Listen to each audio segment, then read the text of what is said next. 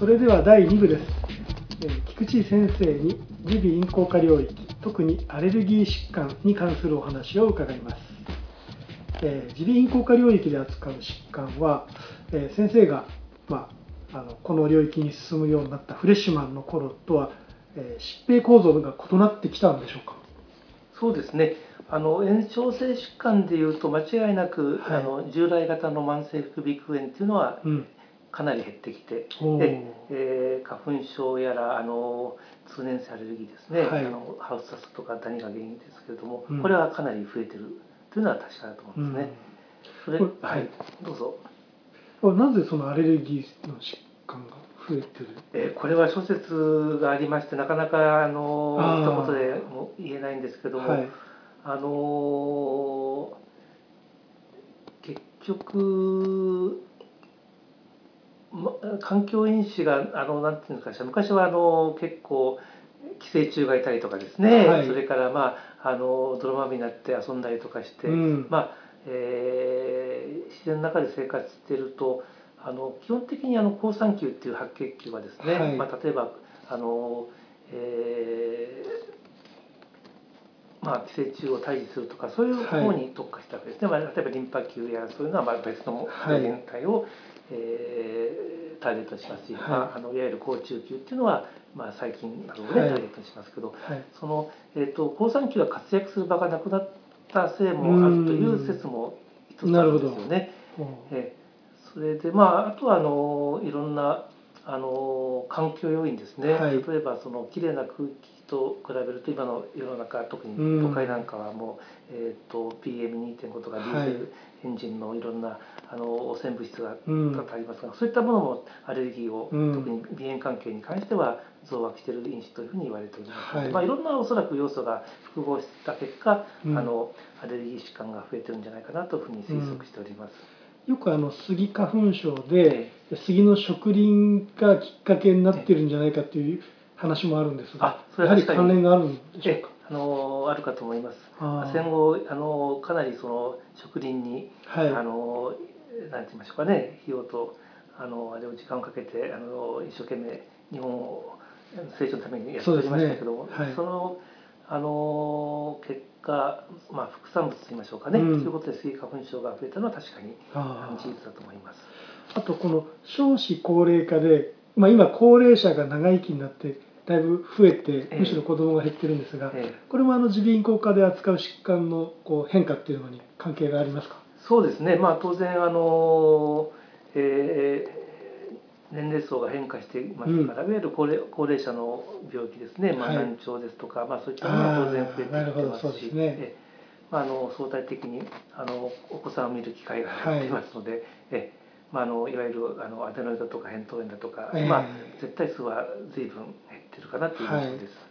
昔はこう青っ鼻を垂らしている子供が多かったっていうイメージがあるんですけど、ええ。今はほとんど見かけなくなっちゃったんですが。ええ。あのおっしゃる通りであの、はい。学校検診行っても、うん。あのまあ一クラスいるとまあ昔といってもあの三十数年前ですけども、はい。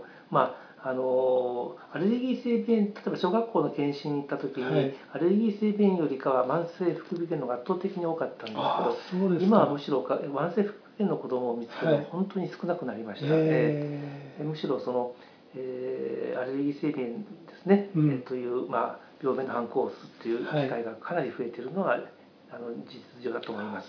はい、えーこのアレルギー性の疾患に関してどのような治療法を、まあ、耳鼻咽喉科では使われてるんですか？あそうですね、はい。まあ、まずあのどのアレルギーに関しても言えることはいいかにそのアレルギーを起こす物質をに接しないかあそうですね。体内に入れないかというのはもう基本中の基本で,、はい。でその上で、まあ、大きく分けて、えーお薬を使う薬物療法と、それから最近話題になっているあの免疫療法ですね、はい。まあ、具体的にはあの今は日本では杉とうん。ダニしかないんですが、まあ、はい。そのアレルギー物質をわざと体内に入れることによって、うん。まあ、いわば免疫を作ってあげるという治療ですね、はい。それが免疫療法です。最後にあの、えー腫れたところを取り切り取ったりとかですね、うん。まあ後で出てくるかもしれませんけど、はい。レーザーで、はい。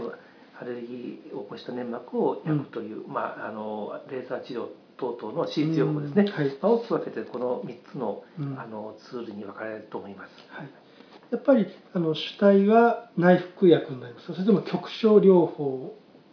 あ、まあ、例えばアレルギーのええ。抗アレルギー剤としては、えー内服がやっぱり主ですか。それとも点鼻薬ですとか。ね。ええ。はい。まあ、あのケースバイケースであのその方の、えー、重症度とか、うん。それからあのアレルギーでもいろんな方があるんですね、はい。まあ、大きく大雑把に言うとくしゃみ鼻水で困ってらっしゃる方とどちらかというと鼻詰まりが強いよとおっしゃる方、まあ、ちょっと両方持ってらっしゃる方もいらっしゃいますが、それぞれあの、まあ、あの使うべきお薬がああの違ってきてますのでね、まあまあ、一般論的に言うとうん。くしゃみ鼻水型の方っていうのはあの抗ヒスタミン薬を中心にした、えー飲み薬が比較的効きますし、うん。それから鼻詰まりで困る方っていうのは、まあ、局所ステロイドですね。はい。あのえーまあ、ステロイドっていうと、うん。あの皆さんちょっと強くて、えー、おっかないというイメージを持っていらっしゃる方多いんですけど、はい、いわゆる局所鼻踏む用の局所ステロイドに関しては、うん。あの鼻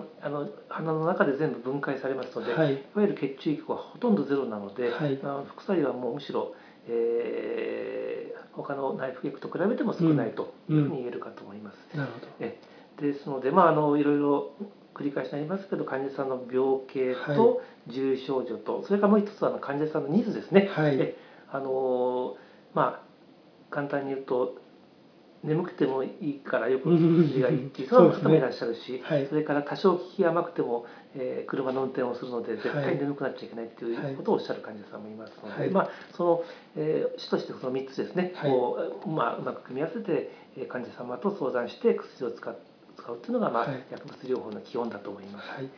えーまあ、内科の外来していますと患者さんの方から、まあ、1回やれば1回注射すればいいステロイドを打ってくれっていう方もいるんですが、ええ。このような治療に関してはいかがですか、えーっとまあ薬を注射するっていうのが、えーまああのよく耳にする話ではあるんですけども、はい。まああのえーっとこれはあの例えば筋肉内に注射すると、うん。もう、えー20日以上ですかねあの、はい。体内に残存するので、まあ、あの何か有害事象が起こった時にええ。体内からそれを除去できないっていうね。リスクがあるっていうのが一つですうん。ね。うん。えーそれからそもそもちょっとこれはあのエエビデンスがない話になってきて今申し上げたリスクのこともあるので、はい。えー日本耳鼻咽喉科学会はこれはあの絶対にやらないようにっていうふうに会員に、絶対にってえことですね。えー通知はしております。はははええーなのでまあ耳鼻科医が注射するっていう話したしているっていう話は実はあまり聞いたことがなくそうですか。はいて。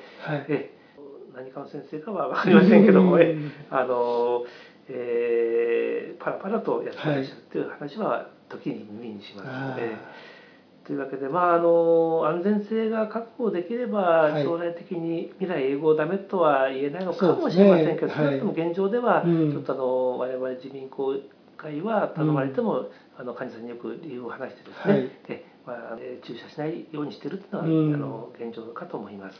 内服のステロイドに関してはいかがですか？え内服のステロイドもあの、まあ、えこうあの抗ヒスタミン薬とステロイドの合剤ですけども、はい。本当に重症な方に関しては、ごく短期間使うのは、うん。まあ、一応ガイドライン上でもはい。言われておりますので、はい。あのまあ、あの本当にいちょうど今頃はヒノキのあの、えー花粉がもう最盛期なんで、はい。もういわゆる抗ヒスタミン薬とか、えー局所ステロイド薬を駆使しても、うん。あのもう本当に仕事にならないならない。夜も眠れないって方は、うん少なからずいらっしゃるので、ええそういう方のあの、まあ、いわゆるいわゆるレスキュー用としてですね、はい例えばえー豚腹で10回分とか処方して、うんええ本当にひどい時だけ飲んでください、ただし眠くなっちゃうから車の運転しダメですよっていうふうに、ええーおお話ししてですね、はい。まあ、副作用のこともちゃんとお話しして、はい。お出しして本当にひどい時だけ飲むってことはあの、うん。私もしておりますなるほど。ただしあのすごいよく聞くもんですからね、ええ3か月間ずっと続け 続け飲めたいってことをおっしゃる方も中に出てきますんですけど、まあそれはもう丁重にあまあ理由を話してですね、はいあのえーご遠慮いただいているっていうのが実情かと思います。なはい。また先ほどあった舌下免疫療法っていうのにはいかがでしょあ、そうですね。うか。はい。まだ実はあの昔やってたあの皮下免疫療法と比べると、まあ歴史が浅いので、はい。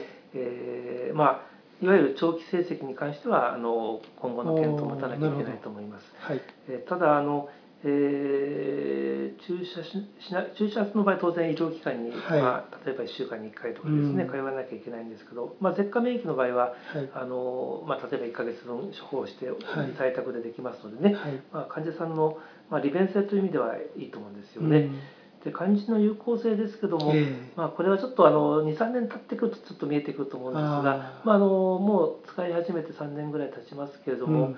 えーまあ、花粉の方あるいはダニの方も、まああのそこそこ効果があるっておっしゃる方はパラパラ出ていますので、はい。ええーまあ、もちろんあの有効性はあるかと思うんですね。ただあの、うん。えーもう皮下免疫もそうですけど、えどれ全員に効くってわけじゃないので、はい。はい。えーまあ、一応説明するときには、うん。まあ、有効率は80%ぐらいかなっておいうようなね。ええ説明をしております。あというのはあの3年4年続けていただく治療なので、ーはい。34年頑張っても効果がゼロって可能性も2割ぐらいあるんうん。でね。最初からちょっとあの、はい。申し上げとかないと、うん。3年間毎日使ったけど効かないじゃないかって言われる方は当然出てくるはずなのでね、予防線というわけじゃありませんけど、はい。まあ、80%っていう数字は最初に提示させていただいてます。この効果を判定するのはやはりこう自覚症状になってしまうんですか？それとも何か血液とか鼻の所見見たりとかでええー、とそうですね、はい。あの鼻の所見と自覚症状っていうのは、はい。まあ基本だとあ基本ですね。はいえ特異的 IgE を測ったりとかですね、うんあの鼻の詰まりを計測するはい。機械もありあます、ビッグそういうという機械もあるので、検査なんですね。ねこういうのを使うこともありますけど、はい。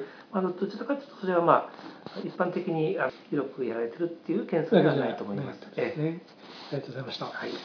また先ほどありました手術療法あるいはレーザーの治療はい。というのに関して簡単にご紹介いただけますか、はい。えっとまあ、手術療法あアレルギー性鼻炎ということでについて言うと手術療法は2つのその側面があって1つははい。鼻詰まりを良くする治療おー。ともう1個鼻水を止める治療なんですね。そうですか。で、えっとまあ、前者の鼻詰まりを取る治治療の方がまあ歴史もあってあのはい。広く行われているわけなんですが、まあ、それについてご説明すると一番まあ原始的と言いましょうか、はい。昔からやられたのがあのカビ口蓋切除術といってカビ口蓋えはい。あのカビ口蓋っていうのはあの鼻の中でアレルギーが起こると真っ先に入ってきて鼻詰まりの元となるその、はいまあ、粘膜なんですが、うん。それを、えー局所麻酔、まあ、全身麻酔でやることもありますが、麻酔をかけて、まあ、簡単にちょっと腫れたところをハサミで切るというあえ極めて原始的な手術がありますけど、まあ、当然切り取った分だけ、はい。あの鼻の通りが良くなりますのでね。ですね。えまあ、鼻炎に関してはかなり有効ですはね。ただしちょっとあの血は出るし痛いし、うんうん。あのガーゼを入れとかないといけないんでね。抜く時ものすごい痛いしあその時に血が出るわっていうことで、はい。ええーまああの結構まあ侵襲の高い手術というふうに言われております。なるほど。ええ。であの一方であのレーザー治療の話はい。先ほど出ましたけども、これはあの、えっと、カビ口蓋を切るっていうんではなくて、うん。あのアレルギーを起こしたカビ口蓋の粘膜に、はい。まあ、普通は炭酸ガスレーザーっていうレーザーを使いますけども、はい。レーザーを、えー血が出ない程度にあのうん広範囲に当てていくわけですおね。ー。でそうするとどういうことが起こるかっていうとレーザーを当てることによって粘膜を、まあ、重層扁平上皮化あさせてることによって、まあ、杉とかダニとかですね、はい。そういうアレルゲン物質を粘膜下に入れるのを、まあ、プロテクトすると。まあ、そういう、はえー発想なんですね。でそうすると結局あの抗原抗体反応っていうのは粘膜下で起こりますので、はい。まあ、そういった抗原が入っていかないとその分だけあの鼻詰まりないし鼻水がね、はい。えー減少することになりますので,、うん。でしかもコスト的にもそんなに高くないし、はい。日帰りで、えーできますし値段のこと言っちゃいけないんですけど、まあ、1万円でお釣りが出る程度のあのこれは一日で終わるんですか？えっと、15分で終わります。あえそんなにで簡単な。注注射もその、はい。あごめんなさい。麻酔も注射ではなくて、ええ。あの表面麻酔ですね。ああなるほど。のリドカインと、はい。それからエピネフリンを染み込ましたガーゼを10分間入れていわゆる表面麻酔ですね、はい。それでその後にあの10分ないし15分 CO2 レーザーっていうレーザーを当てて、はいでであとはあのタンポンも詰めずにええそのまま帰っていただくと、えじゃあかなり希望者多いんですか？どんどん増えて。そうですね、はあ。えただあの残念なのはあの、はい。えスギ花粉症の患者さんは次の時期になるとレーザーやってくれって殺到するんですが、はい。花粉が飛散してる時にそのレーザーを当てるとそのはい。焼いたところから花粉がもういつも以上入ってそうなんですか。あのかなりひどい目に遭うんですね、はい。なので、えー、とこれはね杉が終わった後にやらなきゃいけないんです。時期を選ばないといけないそうなんですでところが月が終わった時期になると患者さん。も望む軽くなっちゃう。なん。なんとかやらで、まあ、あまりもういいやって感じになってますのでねなので、まあ、そこはちょっと辛いところでありますけども、まああのえー適切な時期にレーザーをややると、はい。あの次のシーズンにはかなり特にあの鼻詰まりですね、はい。え鼻水くしゃみにも、まあ、そこそこ効くんですけど、はい。鼻鼻詰まりに関する効果はやはり8割から8割5分程度の方がすごい良くなったというふうにおっしゃってくださいますね。これは何年間も持つんですか？うまくそのちゃんと当ててあげると、はい。まあ私の個人的な印象では長い人はもう数数年持ちます。ええ。ただなかなか1回であの持続的な効果が得られない場合は、まあ、例えば1年に1回、あ23そういうこ年続けて行うとかですね。はい。来シーズン花粉症を予防するためにうん。8月、毎年8月と11月にやるとかね、はい。まあ、そういったやり方でも大丈夫だと。思います。なるほど、え。はい。えー最後に、えーこの耳鼻咽喉科領域やアレルギー疾患の領域に興味を持っている医学生とか研修医の先生にメッセージをお願いできます。そうですね。アレルギーは今後どんどん増えてくるはい。領域だと思いますし、それからまあいろんなあの新しい知見が出ていますので、はい。まあ、基礎研究する上でも大変興味深い領域なのでぜひアレルギーの領域にですね、えー興味を持っていただけたらと思います。はい。まあ、あの本当はあのアレルギーっていうと、えー本来だったら皮膚科の先生やらあ呼ー吸器内科の先生やら、はい。あの小児科の先生と、うん。あのまあアレルギー体質の方っていろんなところに症状が出ますので、ええそうですね。本当にあのはい。トータルで見てあげるのが理想なので、ええ。まああのまあそういう先生とぜひまあタイアップできるようなねえーえー研修をしていただければいいなと思います。それからはい耳鼻科に関して言うと、冒頭申し上げたように外科もできるし、内科もできるし、お子様もはい。見れるし、お年寄りも見れるし、ね。でそれから、まあ、あの首から上のいろんな機能、はい。あの聴覚、平衡覚、味覚、嗅覚はい。等々いろいろファンクションも扱いますので、ええ。あのかなり皆さん持っていらっしゃる以上に幅の広い分野ですので、はい。ぜひ興味のある方はお声掛けいただければありがたいと思ってます。はい、えー本日は大変貴重なお話をいただきましてありがとうございましたいえいえ、こちらこそありがとうございました。